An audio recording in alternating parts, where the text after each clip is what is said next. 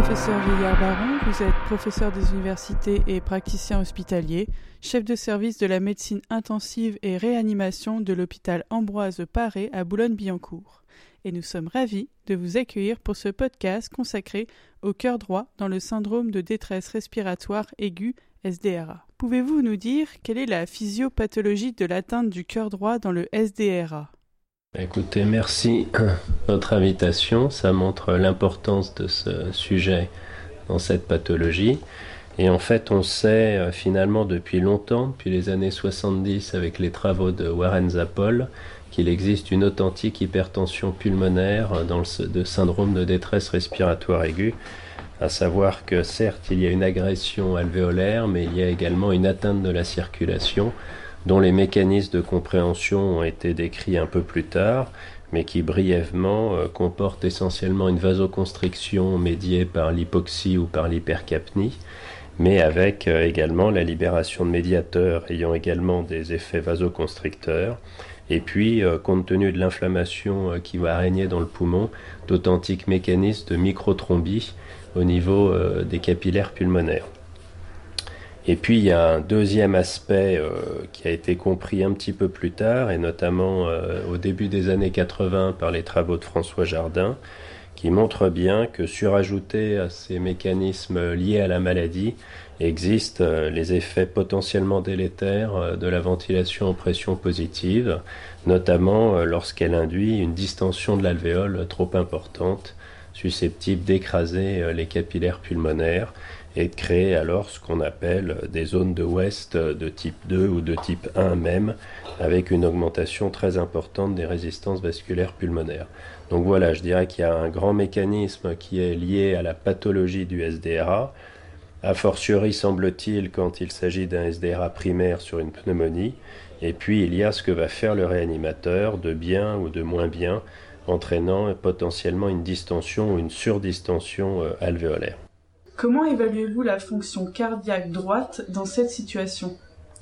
Donc effectivement, une des conséquences euh, néfastes pour le patient de cette hypertension pulmonaire, en particulier lorsqu'elle survient de façon très aiguë, lorsqu'elle survient sur un ventricule droit qui était préalablement sain et donc pas du tout préparé à une agression, et lorsque le niveau de pression euh, pulmonaire est euh, significativement augmenté, c'est la dysfonction, voire même la défaillance ventriculaire droite. Et donc le réanimateur va devoir évaluer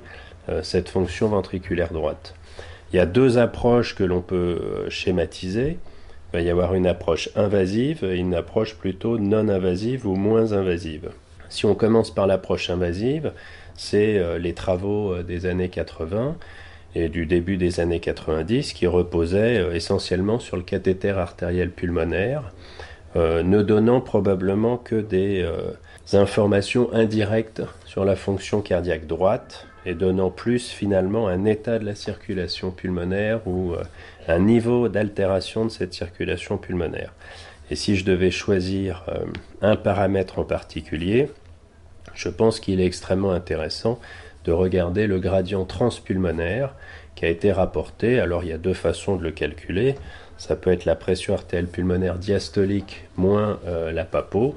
mais ça a été également rapporté comme étant la pression artérielle pulmonaire moyenne moins la papo. Et finalement, plus ce gradient va être augmenté, plus la circulation pulmonaire au niveau précapillaire est altérée, avec des conséquences potentielles sur la fonction cardiaque droite, mais qui sont à ce stade pas visualisées directement. Ce paramètre de gradient transpulmonaire a d'ailleurs été euh, rapporté dans une grande étude pardon, comme étant euh, associé de façon indépendante avec euh, le pronostic de ces malades ventilés pour un SDR. Si on s'intéresse plus directement à l'étude de la fonction cardiaque droite, toujours de façon invasive, il est probablement extrêmement intéressant de regarder deux autres paramètres. D'une part, la fameuse pression auriculaire droite, est extrêmement intéressante. Et lorsque cette pression auriculaire droite ou encore pression veineuse centrale, si on a juste un cathéter veineuse centrale, est élevée, elle peut suggérer une défaillance ventriculaire droite. Enfin, beaucoup de gens savent qu'une part de cette augmentation de pression auriculaire droite peut simplement être la transmission soit d'une pression péricardique qui serait anormalement élevée, s'il y a un épanchement péricardique toujours possible, soit d'une augmentation de la pression intrathoracique qui se transmettrait à cette oreillette droite. Et c'est pour ça que pour éviter finalement de fausses informations qui euh, sont liées à euh, l'une ou l'autre de ces options, il est sans doute intéressant d'avoir à notre disposition une évaluation euh, de la pression intrathoracique et qui passerait par la mise en place d'un cathéter œsophagien à ballonnet qui nous permet de mesurer la pression ésophagienne. Et donc si on retranche de cette pression auriculaire droite mesurée par le cathéter, la pression œsophagienne, là on commence à avoir une information beaucoup plus intéressante qui est la pression transmurale de l'oreillette droite, pression de distension de cette oreillette, qui est finalement, si on veut simplifier les choses, directement proportionnelle au volume de sang dans l'oreillette. Et là, ça devient une information pertinente puisqu'un ventricule droit défaillant est censé avoir une surcharge en volume, non seulement bien sûr au niveau du ventricule, mais au niveau de l'oreillette, et donc en cas de pression auriculaire droite transmurale particulièrement élevée, ça pourrait traduire euh, l'existence d'une défaillance ventriculaire droite. Donc je dirais que ça c'est un des paramètres importants et simples à euh, évaluer de façon invasive. La limite principale bien sûr étant euh, la mesure en routine de cette fameuse pression ésophagienne, avec effectivement beaucoup de publications ces dernières années sur le versant respiratoire, un peu moins sur le versant hémodynamique, mais probablement qu'elle a toute sa place également sur le versant hémodynamique. La deuxième approche, euh, moins invasive ou non invasive en fonction euh, du type d'examen, c'est bien sûr l'échographie cardiaque, qui permet là directement euh, de visualiser la fonction cardiaque. Et je dirais qu'il y a les avantages et les défauts en miroir du cathéter artériel pulmonaire. C'est-à-dire que ce sera une technique beaucoup moins précise pour évaluer l'état de la circulation pulmonaire, voire euh, peu fiable. À l'inverse, serait une euh, technique beaucoup plus euh, intéressante et plus fiable pour regarder les conséquences des anomalies de la circulation pulmonaire sur la fonction cardiaque. Et donc sans faire de, de cours trop compliqués sur l'échographie cardiaque, dans notre pratique quotidienne, on regarde essentiellement la taille du ventricule droit et lorsque le ventricule droit est particulièrement dilaté et par exemple plus gros que le ventricule gauche, on considère qu'il existe une défaillance de ce ventricule droit, surtout, et là on rejoint la pression auriculaire droite, si c'est associé à une augmentation de la pression auriculaire droite qui traduit l'existence d'une congestion euh, systémique, hein, donc en amont, avec des conséquences potentielles de type insuffisance rénale congestive par exemple. Donc cette échographie cardiaque, comme je vous l'ai dit, elle peut être complètement non invasive parce que l'approche sera transthoracique, mais elle peut être moyennement invasive ou peu invasive si euh, elle a lieu par voie transœsophagienne. Cette voie transœsophagienne est simple chez ces malades qui sont intubés, ventilés et pour la plupart bien adaptés à leur respirateur, en tout cas dans les premières heures ou les 48, 48 premières heures de la prise en charge. Mais effectivement, il faut savoir qu'elle nécessite un certain entraînement.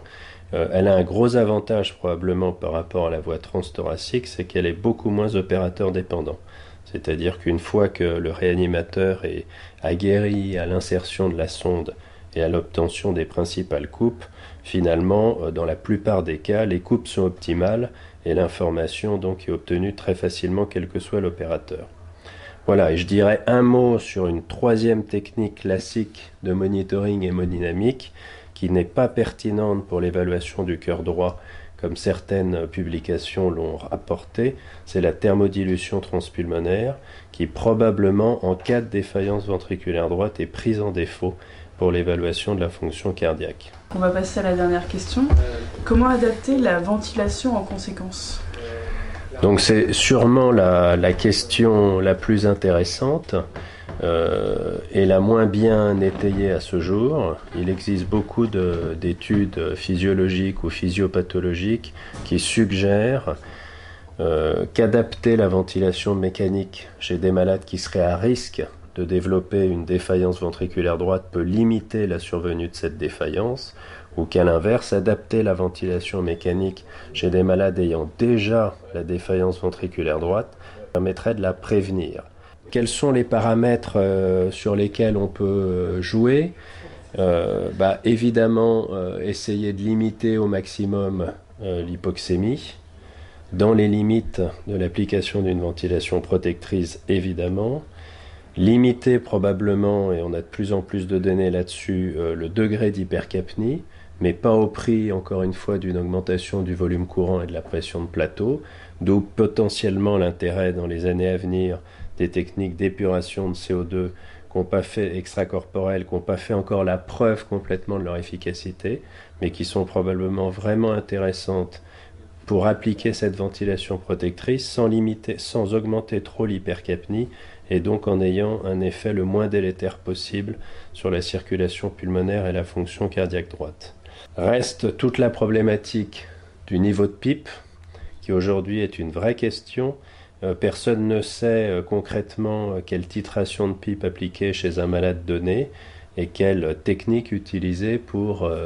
décider du meilleur niveau de pipe. Ce que l'on sait, c'est que si l'on applique un niveau de pipe trop élevé,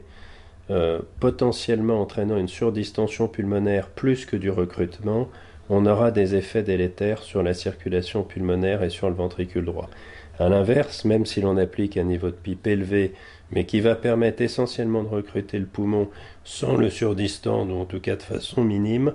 on ne s'attend pas à un effet délétère sur la circulation pulmonaire et sur le ventricule droit. C'est vrai que dans mon, service de réanimation, on a plutôt tendance à appliquer des niveaux de pipe, des niveaux de pipe très raisonnables, de l'ordre de 7 à 8 cm d'eau de, PEP. Ce que je peux recommander à des gens qui souhaiteraient euh, appliquer des niveaux de PEP plus élevés, de l'ordre de 12 ou 15 cm d'eau, comme la dernière conférence de consensus de la